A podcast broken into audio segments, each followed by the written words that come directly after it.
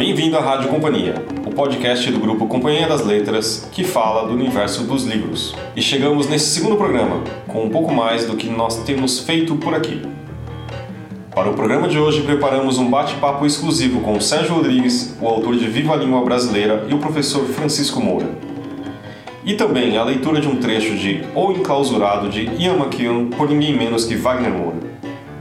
E para fechar, Thaís Odelli, responsável pelas redes sociais da companhia, traz algumas indicações de livros bem intensos para você. O romancista Sérgio Rodrigues, autor de O Drible, e o professor e autor de uma das referências em gramática, Francisco Moura, falam um pouco de nossa língua brasileira, do acordo ortográfico, Portugal e sua relação com a língua mãe, de Cal para Carlos, de William para Guilherme. Vamos lá?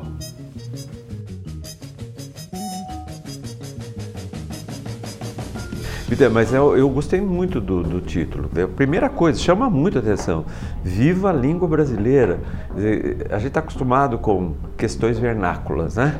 Do tipo, do, eu, como eu sou professor, então eu estou mais tô sempre ligado a essas questões, desde o Napoleão Mendes de Almeida e todos os jornais sempre assim questões vernáculas. Eu lembro que era o título mais mais consagrado. Então quando vem um livro cujo título é Viva a língua brasileira, fala assim, olha que provocação legal. Aliás, desde José de Alencar, né?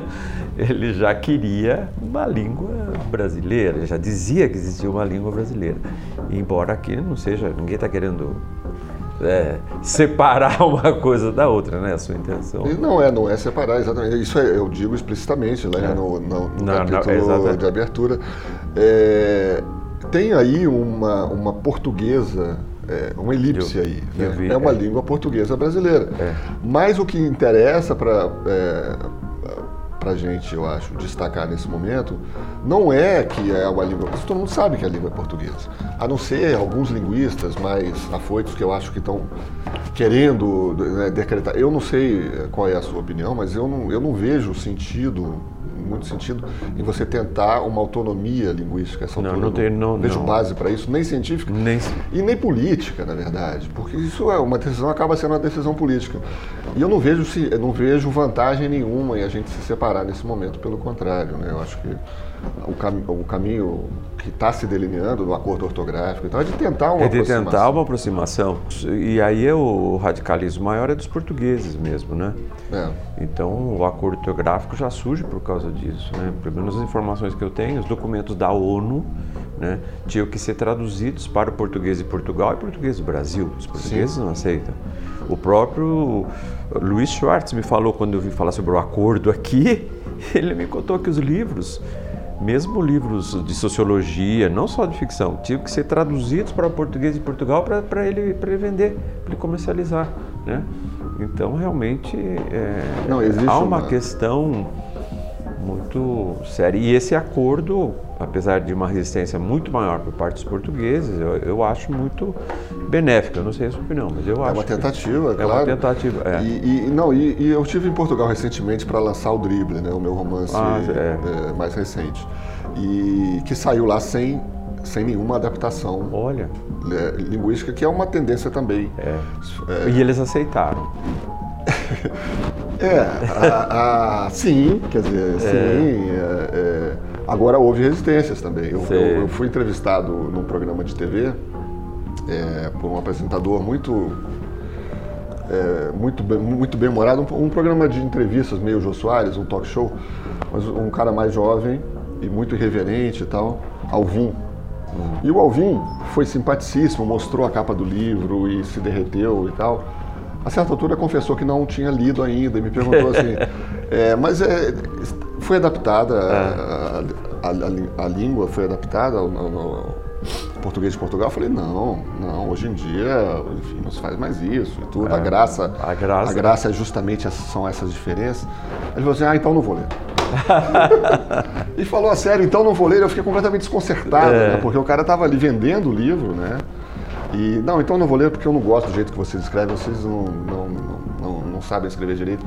É. E aquilo virou uma, um, um, problema, assim, dizer, e, e acabou saindo pela piada e tal, enfim, eu fiz lá uma defesa da leitura de né, que a graça de ler o Saramago no Brasil entendeu é justamente Exatamente. o sabor português do negócio, senão não teria graça é. nenhuma.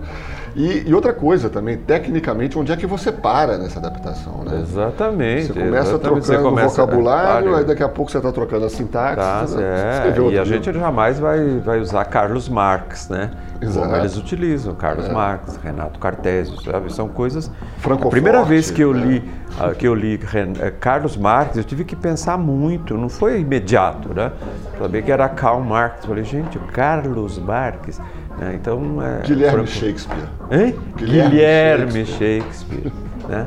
Então, Mas isso acho é. que até eles já já já estão as novas gerações já já as novas gerações é, é, já mas deve. assim eles usam francoforte francoforte né? é, outra agora é, é, o importante eu acho é é que isso não é uma outra língua ah sim outra coisa que eu queria dizer sobre Portugal a resistência dos dos adultos é claríssima ao acordo e, dos ah, jovens. Todo, e, e do, em parte dos jovens, mas assim, o que me disseram, é. É, pessoas que eu acho confiáveis me disseram, é que ah, as crianças já estão aprendendo já estão, ah, o tá. acordo. Então, daqui a uma geração, isso aí já vai estar resolvido. Vai estar resolvido.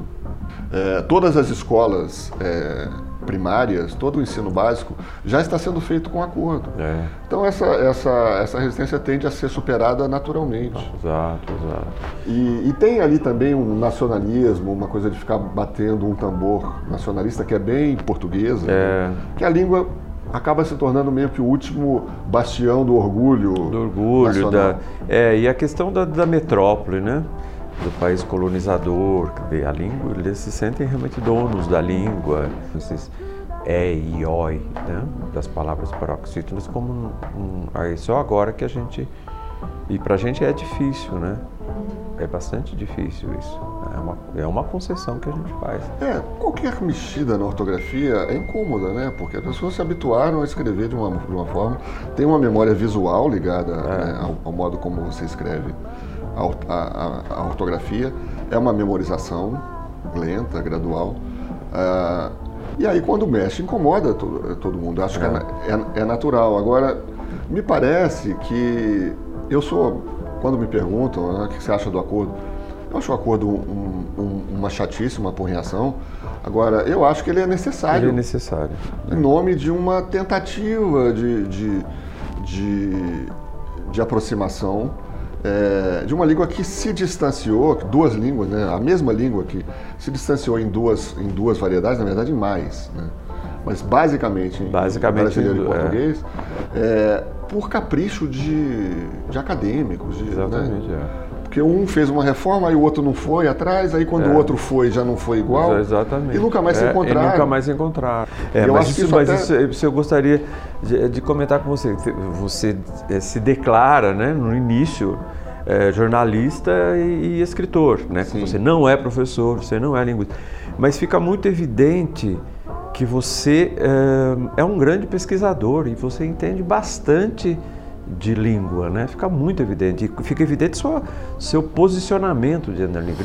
Na, realidade, você é um, é um, linguista, não é um linguista acadêmico que fica defendendo teses, mas todo o seu posicionamento no livro todo é de um linguista, né? Então eu até destaquei algumas frases assim que eu, que eu achei muito interessante, quer dizer, a pronúncia, pronúncia universal é um delírio totalitário, quando você fala das diferenças regionais que precisam ser mantidas, uhum. né?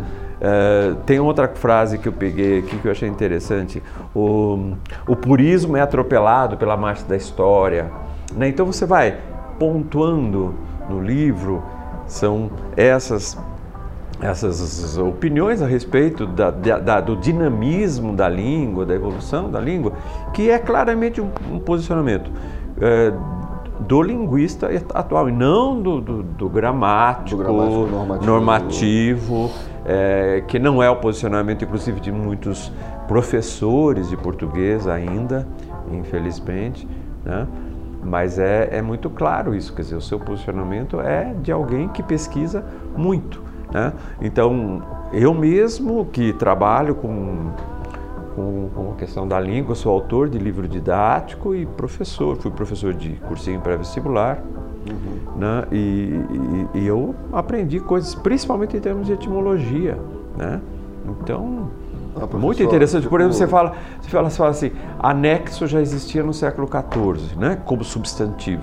Eu falei, poxa, porque é, para muita gente, acho que inclusive aqui na editora, usar em anexo pô, é um crime, né? E, eu muitas e muitas vezes ensinei, não, em anexo não pode, tem que ser anexos, segue um adjetivo que concorda com o substantivo. E daqui a pouco voltamos com essa conversa. Um trecho que você vai ouvir agora, o narrador do livro é nada menos que um feto. Enclausurado na barriga da mãe, ele escuta planos dela e do amante para assassinar o marido. Wagner Moura lê um trecho do novo livro de Ian McKeon. Então aqui estou eu, de cabeça para baixo, dentro de uma mulher. Braços cruzados, pacientemente esperando, esperando e me perguntando dentro de quem estou. O que me aguarda? Meus olhos se fecham com nostalgia quando lembro como vaguei antes em meu diáfano invólucro corporal. Como flutuei sonhadoramente na bolha de meus pensamentos, no oceano particular, dando cambalhotas em câmera lenta, colidindo de leve contra os limites transparentes do meu local de confinamento. A membrana que vibrava, embora as abafasse, com as confidências dos conspiradores engajados numa empreitada maléfica. Isso foi na minha juventude despreocupada. Agora, em posição totalmente invertida, sem um centímetro de espaço para mim, joelhos apertados contra a barriga, meus pensamentos e minha cabeça estão de todo ocupados. Eu não tenho escolha, meu ouvido está pressionado noite e dia contra as paredes onde o sangue circula. Escuto. Tomo notas mentais. Estou inquieto. Ouço conversas na cama sobre intenções letais e me sinto aterrorizado com o que me aguarda, pela encrenca em que posso me meter. Eu estou mergulhado em abstrações e suas crescentes relações entre elas criam a ilusão de um mundo conhecido. Quando eu ouço a palavra azul, que eu nunca vi, eu imagino um tipo de acontecimento mental muito próximo de verde, que eu também nunca vi. Considero-me um inocente, um descomprometido com lealdades e obrigações, um espírito livre, apesar do pouco espaço de que disponho. Ninguém para me contradizer ou repreender, sem nome nem endereço anterior, sem religião, sem dívidas, sem inimigos. A minha agenda se existisse, registraria apenas o meu futuro dia de nascimento. Sou, ou era, apesar do que dizem agora os geneticistas, uma lousa em branco, mas uma lousa porosa e escorregadia, inútil para ser usada numa sala de aula ou no telhado de uma cabana. Uma lousa que escreve por si mesma, à medida que cresce a cada dia e se torna menos branca. Considero-me um inocente mas tudo indica que participo de uma conspiração.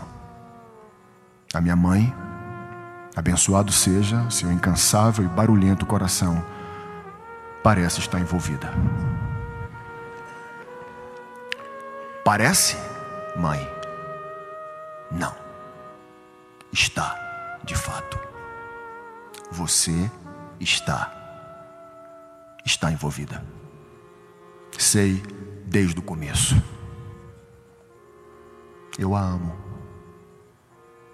Como poderia não amá-la? A mãe que ainda vou encontrar, que só conheço por dentro, não basta. Quero ver a parte de fora. As superfícies são tudo.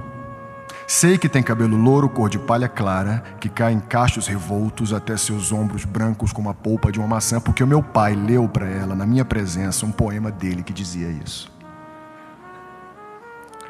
Claude também se referiu ao cabelo dela, mas de forma muito menos engenhosa.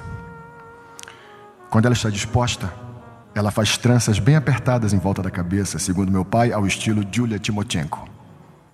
Também sei que minha mãe tem olhos verdes, que seu nariz é um botão de madrepérola, que ela gostaria que fosse maior e que os dois homens o adoram do jeito que ele é e que tentaram convencê-la disso. Ela já escutou muitas vezes que é bonita, mas continua cética o que lhe confere um poder inocente sobre os homens, como meu pai lhe disse uma vez na biblioteca. Ela respondeu que se aquilo era verdade, era um poder que ela jamais buscara e que não desejava ter. Essa foi uma conversa incomum entre eles. Eu ouvi com muita atenção. O meu pai, que se chama John, disse que se tivesse tal poder sobre ela ou sobre as mulheres em geral, não se imaginaria abrindo mão dele. Com base no movimento ondular que por um instante afastou o meu ouvido da parede, eu deduzi que ela reagira com um enfático dar de ombros, como se dissesse que os homens eram mesmo diferentes. E daí? Além do mais, ela disse a ele em voz alta: o poder que ela supostamente tinha era apenas o que os homens lhe atribuíam em suas fantasias. Então o telefone tocou, meu pai se afastou para ir atender e essa conversa rara e interessante sobre o poder que as pessoas têm jamais foi retomada. Mas voltemos à minha mãe, a infiel Trude, cujos braços e seios, cor de polpa de maçã e olhos verdes eu desejo profundamente conhecer cuja inexplicável necessidade de Claude antecede meu primeiro clarão de consciência, meu primordial ser, e que frequentemente fala com ele e ele com ela em sussurros na cama, em sussurros no restaurante, em sussurros na cozinha, como se ambos suspeitassem de que úteros têm ouvidos. Eu costumava pensar que a descrição deles se devia apenas à natural intimidade amorosa, mas agora eu tenho certeza. Eles evitam usar as suas cordas vocais porque estão planejando um acontecimento tétrico. Se der errado, eu os ouvi dizer, suas vidas estarão arruinadas. Acreditam que se vão seguir em frente, devem agir depressa, logo.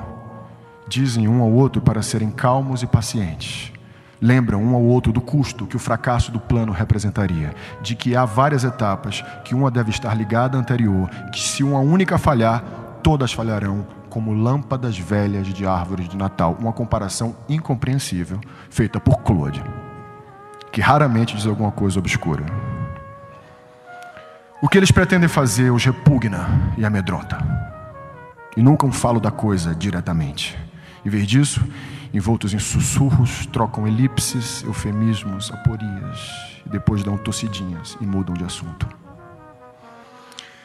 Numa noite quente e irrequieta, na semana passada, quando achei que os dois dormiam havia muito tempo, minha mãe disse de repente na escuridão, duas horas antes de o sol nascer, de acordo com o relógio do escritório do meu pai no andar de baixo: Não podemos fazer isso.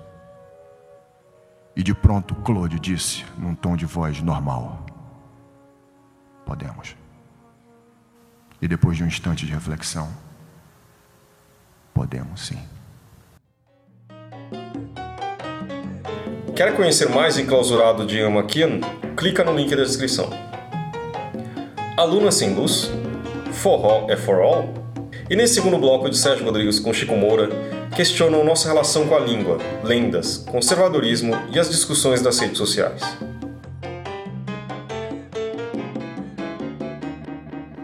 quando eu comecei a escrever sobre, sobre assuntos de língua, não era ainda. A, o tema não era ainda muito focado em gramática, era mais umas crônicas Sim. linguísticas que eu pegava umas palavras como inspiração. Isso foi 15, 16 anos atrás. É, com, enfim, o desenvolvimento do meu trabalho de jornalista e escritor mesmo. Era uma, uma crônica que tinha uma inspiração é, linguística. Isso foi rapidamente o próprio mercado foi me puxando para fazer. Né? O professor Sérgio Nogueira Duarte tinha uma Sim. coluna no Jornal do Brasil chamado Língua Viva. Ele deixou o, o jornal, ficou uma aquela vaga ali e me perguntaram: você quer substituir uhum. o, o, o Sérgio? O nome já é o mesmo, é até fácil, né? É. E eu assumi aquela, aquela, aquela coluna meio temerariamente, assim. É, e comecei a estudar muito, comecei a ler muita coisa.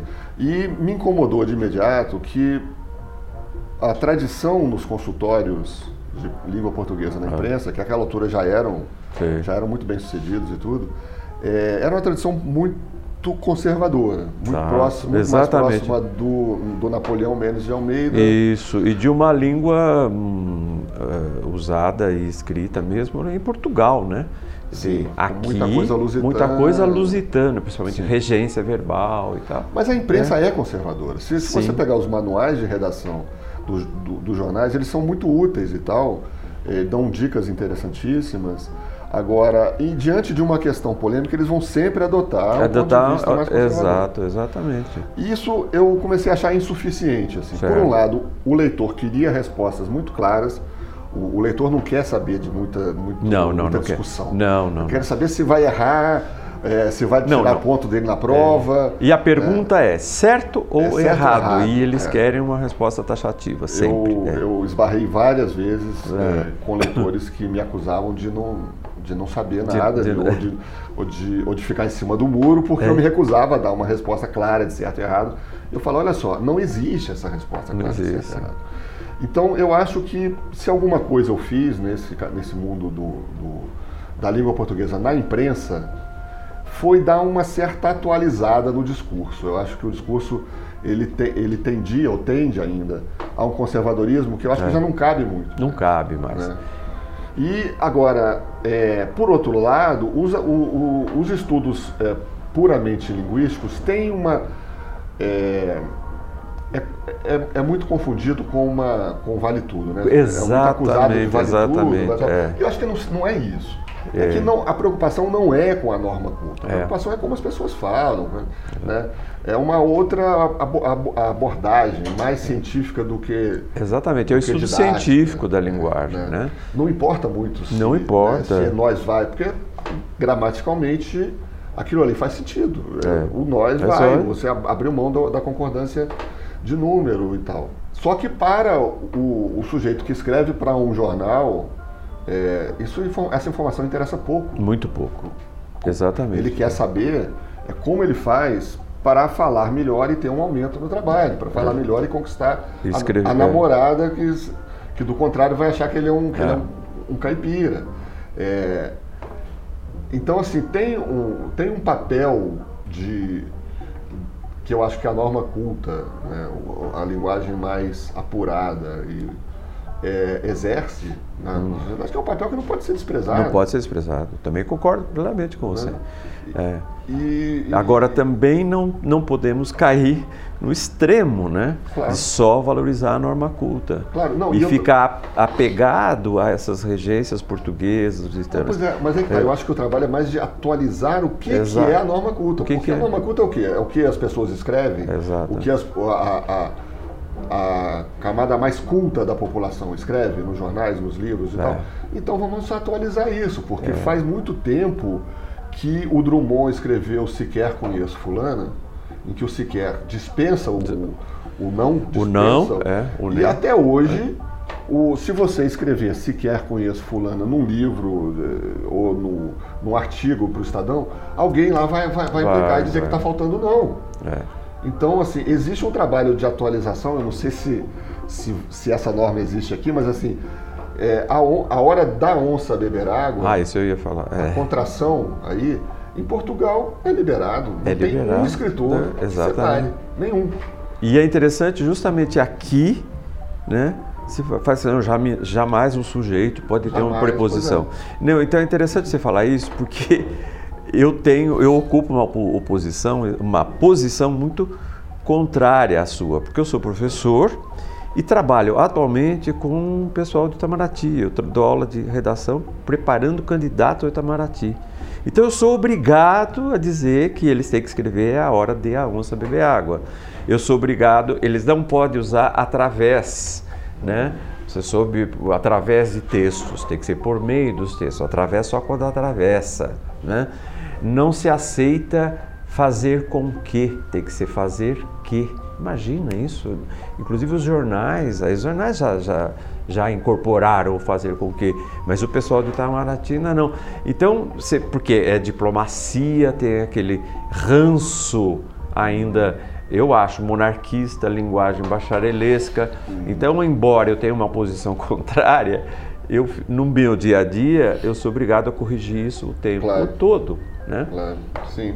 Não, isso eu, eu me, me, me deparei com isso várias vezes no, ao longo do livro.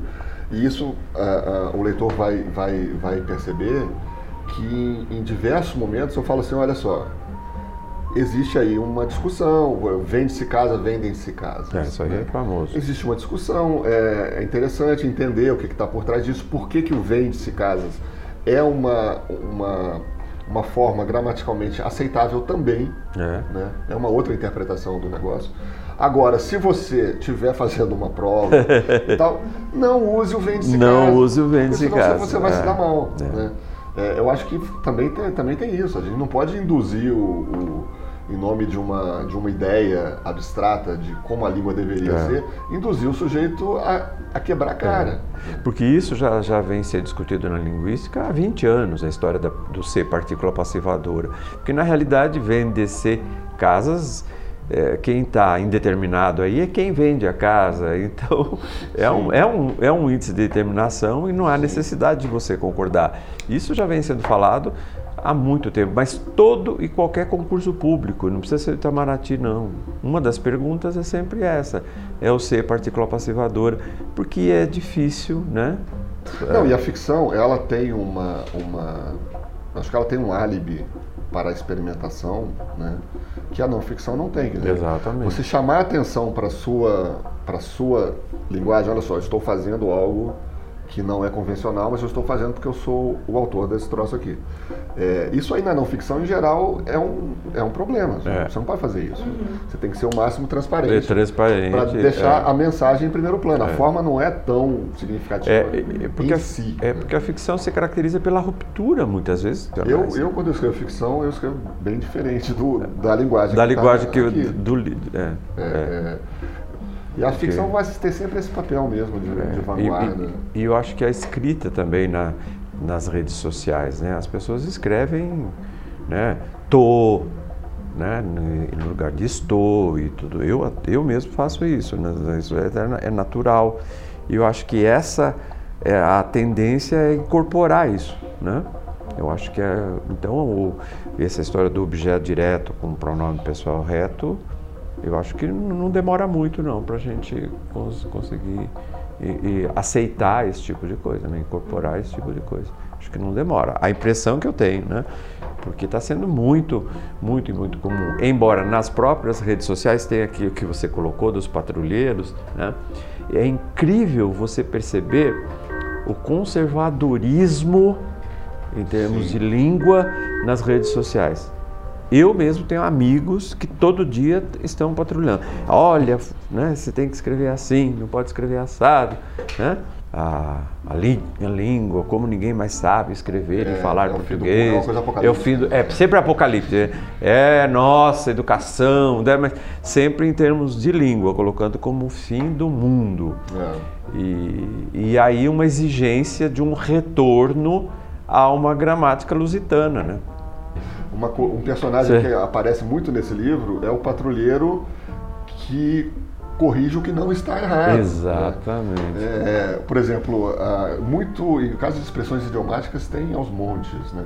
Tem uma, uma, uma safra incrível de, de, de correções absurdas, né? O, os o cara, por exemplo, que, que diz que dois pesos e duas medidas é uma expressão errada. É. Que o certo é um peso e duas medidas. Eu não sei de onde sai. De onde Alguém um dia para pensar, mas peraí, mas dois pesos? Não, porque não sei o quê. E ele cria uma interpretação sem se dar o trabalho de pesquisar se essa expressão existe. porque ela é uma expressão Exatamente. bíblica, né? É lógico. Ela está na Bíblia, no, no, no Deuteronômio aparece lá, não terás em casa dois pesos e duas, Duas medidas. Significando dois pesos, é, dois né, de quilo e dois metros, né? O cara que rouba tanto no fubá quanto no tecido. No te- é. E alguém, um dia, né, e a rede social, as redes sociais são muito. é, se prestam muito a esse tipo de, de propagação da- das, das, das bobagens que alguém. bobagens, é. Alguém falou: ah, não, mas é, o certo é um peso e duas medidas, porque há me- duas medidas para o mesmo peso. Não é isso, não é, É. essa a ideia. E você vai encontrar em, é, repetido por pessoas que têm uma posição de autoridade Exato, cultural exato. essa besteira. É. E como essa tem um monte. É, então, um monte. E, isso que eu ia falar, eu achei muito útil seu livro, exatamente aquele setor. Eu, como é que chama mesmo? Você, é, tem a origem a origem, a origem mentirosa das palavras. Eu achei muito interessante. Porque isso é, isso é muito útil para as pessoas perceberem, porque isso é tão divulgado, a história do cadáver, carne dada aos vermes. Eu me lembro quando dei aula no ângulo, no cursinho pré-vestibular, há muito tempo, eu também caí, caí nela. Depois eu percebi, eu nunca mais, nunca mais falei isso, mas é uma coisa tão divulgada, e principalmente pela, pelas redes sociais. Outra coisa, o forró, né? Forró, que é, a origem é essa. Eu também cheguei a falar para alunos, né? Hoje já, já, já tenho, mas eu. Né, e, e, muitos professores endossam isso. Né? Aluno, inclusive, é uma palavra que está né, que tá muito, muito questionada hoje, hoje, porque supostamente teria o sentido de, de sem, sem luz. luz. é. E não é verdade. E não é verdade, vem do aluno, já direto do, Isso, exatamente. Do é. Ligado ao verbo alere, que é alimentar. Então, enfim, é, é, é, mas eu acho que tem aí uma, uma questão de fundo que é, que é interessante. A etimologia, é, ela caiu em desuso Totalmente, entre é. os estudos, né? No, entre os estudiosos. É. Ninguém dá muita bola para a etimologia, como se fosse um saber antigo. Exatamente. É. E, e, ela exerce um fascínio enorme sobre as pessoas. Ela continua exercendo. Continua exercendo. Sobre o, o leigo e tal. Todo mundo quer saber de onde vem, como é que hum. é e tal. No momento em que você tem esse abismo, em que as pessoas pa pararam de estudar a etimologia, mas elas continuam querendo aprender, aí você abre a porta é. para as lendas, para a etimologia romântica e tal, que sempre existiu. E... Né? A etimologia romântica não, é, não vem de hoje. É, tem uh, livros clássicos que reproduzem é. né, a coisa do Larápio, por exemplo. Do Larápio eu achei ótimo. Viria de um, né, de um, de um juiz romano sabia. que era L-A-R Apius é, que era um juiz venal, que era um juiz que aceitava suborno e tal. E daí veio a palavra larápio. Isso é uma lenda antiga, não tem nenhuma comprovação. Não tem uma comprovação. Da é. juiz, mas é uma lenda já respeitável pela sua antiguidade de lenda. Né?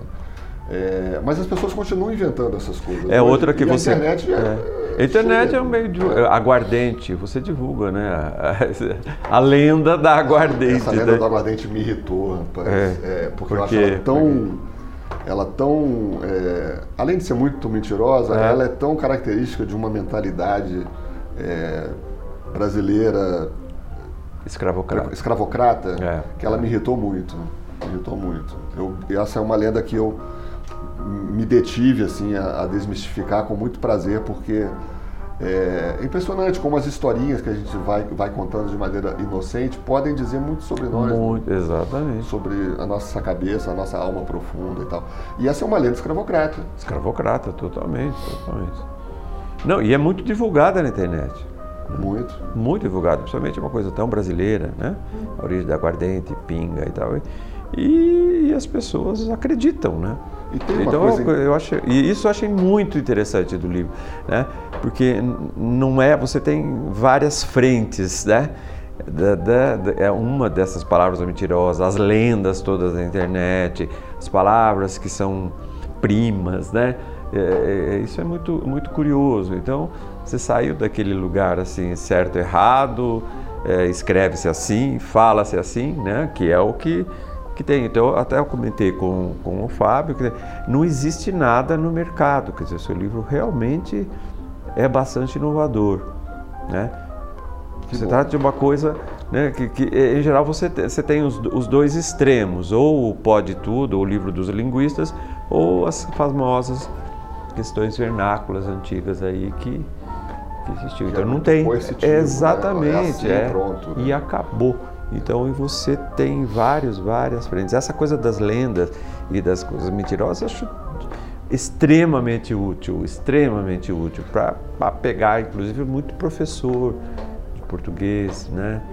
Não tão preparado que vai entra né, nessa onda da internet e acaba divulgando para os alunos, né? Eu acho que que bom. E tem um argumento, né, no caso das lendas, eu já, eu já, já me deparei com esse argumento assim, ah, para de, de desmistificar a lenda hum. etimológica, porque na verdade a lenda é muito melhor do que a, do que a teoria. é verdade. É. Então aquela história. Ela é muito né? mais ale... é, Parece que está no Cidadão Kane, né? Se, é, é, se a lenda é melhor do que a realidade, publique-se a lenda. Publique-se a lenda. É, e eu acho que assim, é claro que eu vejo graça nisso, né? Tanto que eu, ao, ao reproduzir as lendas, eu, eu cito as lendas, né? As lendas têm a sua graça.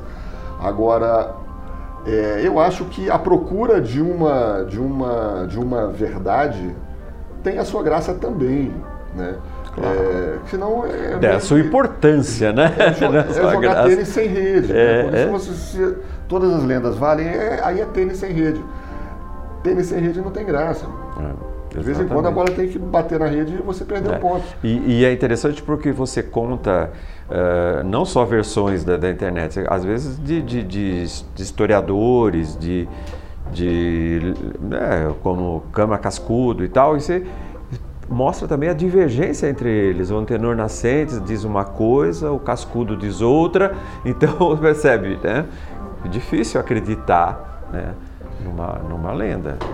Sim, é, não, é a pessoa vai, vai, assim, a ideia é que né, a pessoa que, que embarque na proposta do livro, ela chega ao final com uma visão mais nuançada da, da língua. O, o, a coisa não é tão, não se dá tanto em termos de certo e errado, Sim, de, é isso que... de mentira e verdade.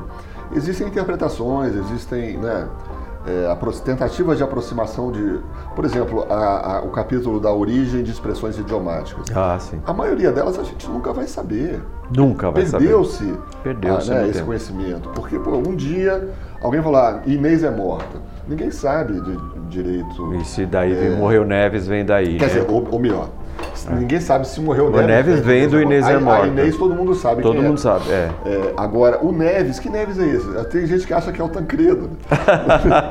mas, mas é uma coisa muito mais Isso é para quem antiga, é, é, muito mais antigo do que o Tancredo. O, o Tancredo Isso é para o jovem. É. Embora seja quase premonitório, é. né? porque morreu de fato. Morreu de Neves, fato, né? Morreu o Neves daquele jeito, aí ficou congelado um mês.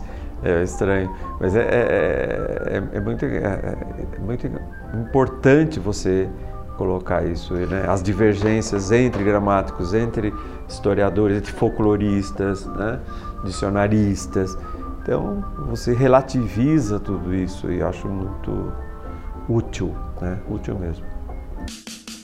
E encerrando o programa, Thaís Odelli, que cuida das redes sociais da Companhia das Letras, preparou uma lista de três livros bem tristes para você.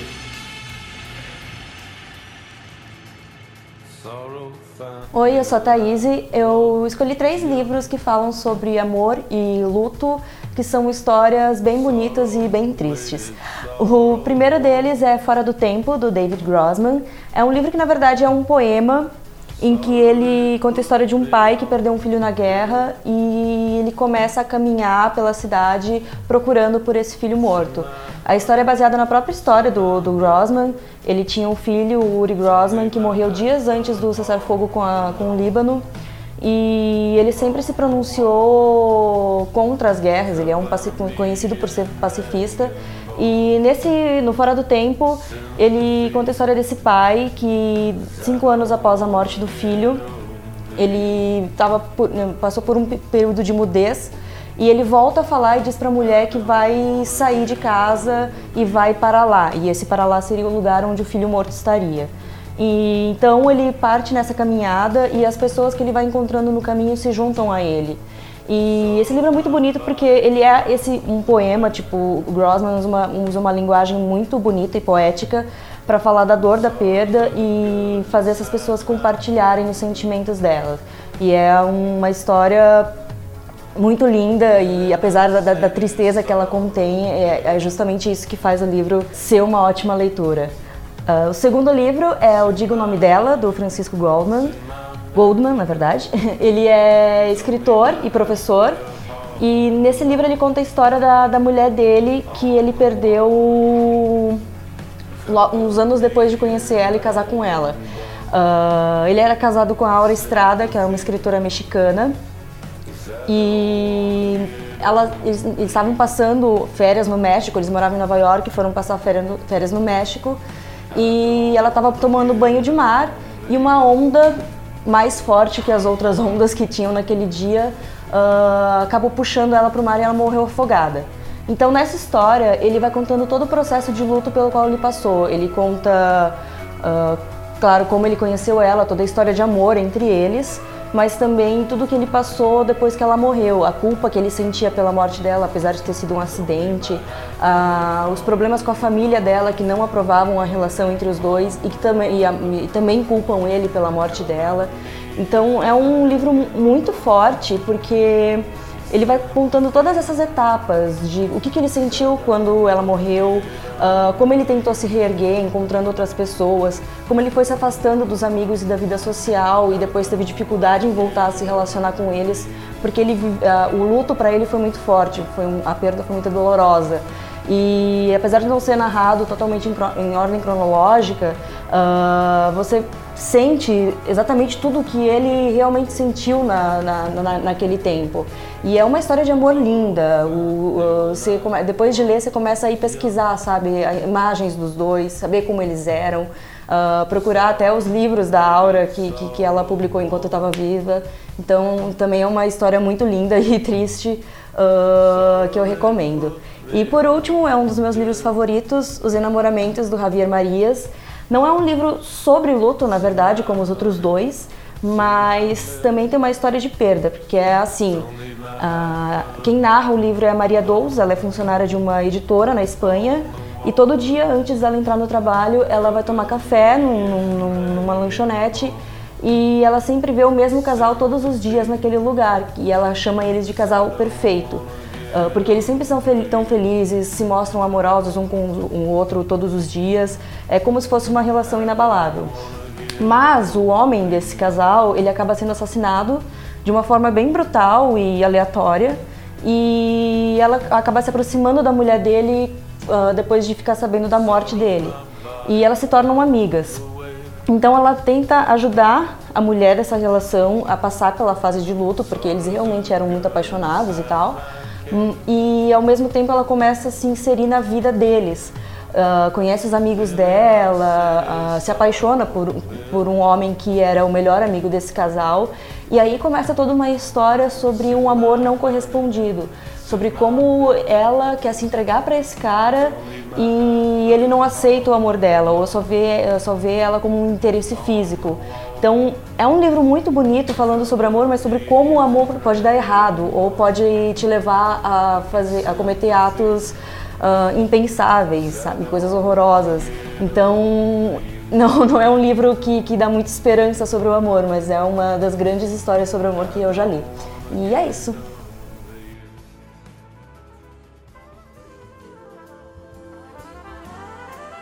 E este foi o nosso segundo programa da Rádio Companhia. Escreve pra gente, comentando, fazendo sugestões, dúvidas, críticas e tudo mais no e-mail radio@companhiadasletras.com.br. Semana sim, semana não, um programa novo para você. Obrigado e até mais.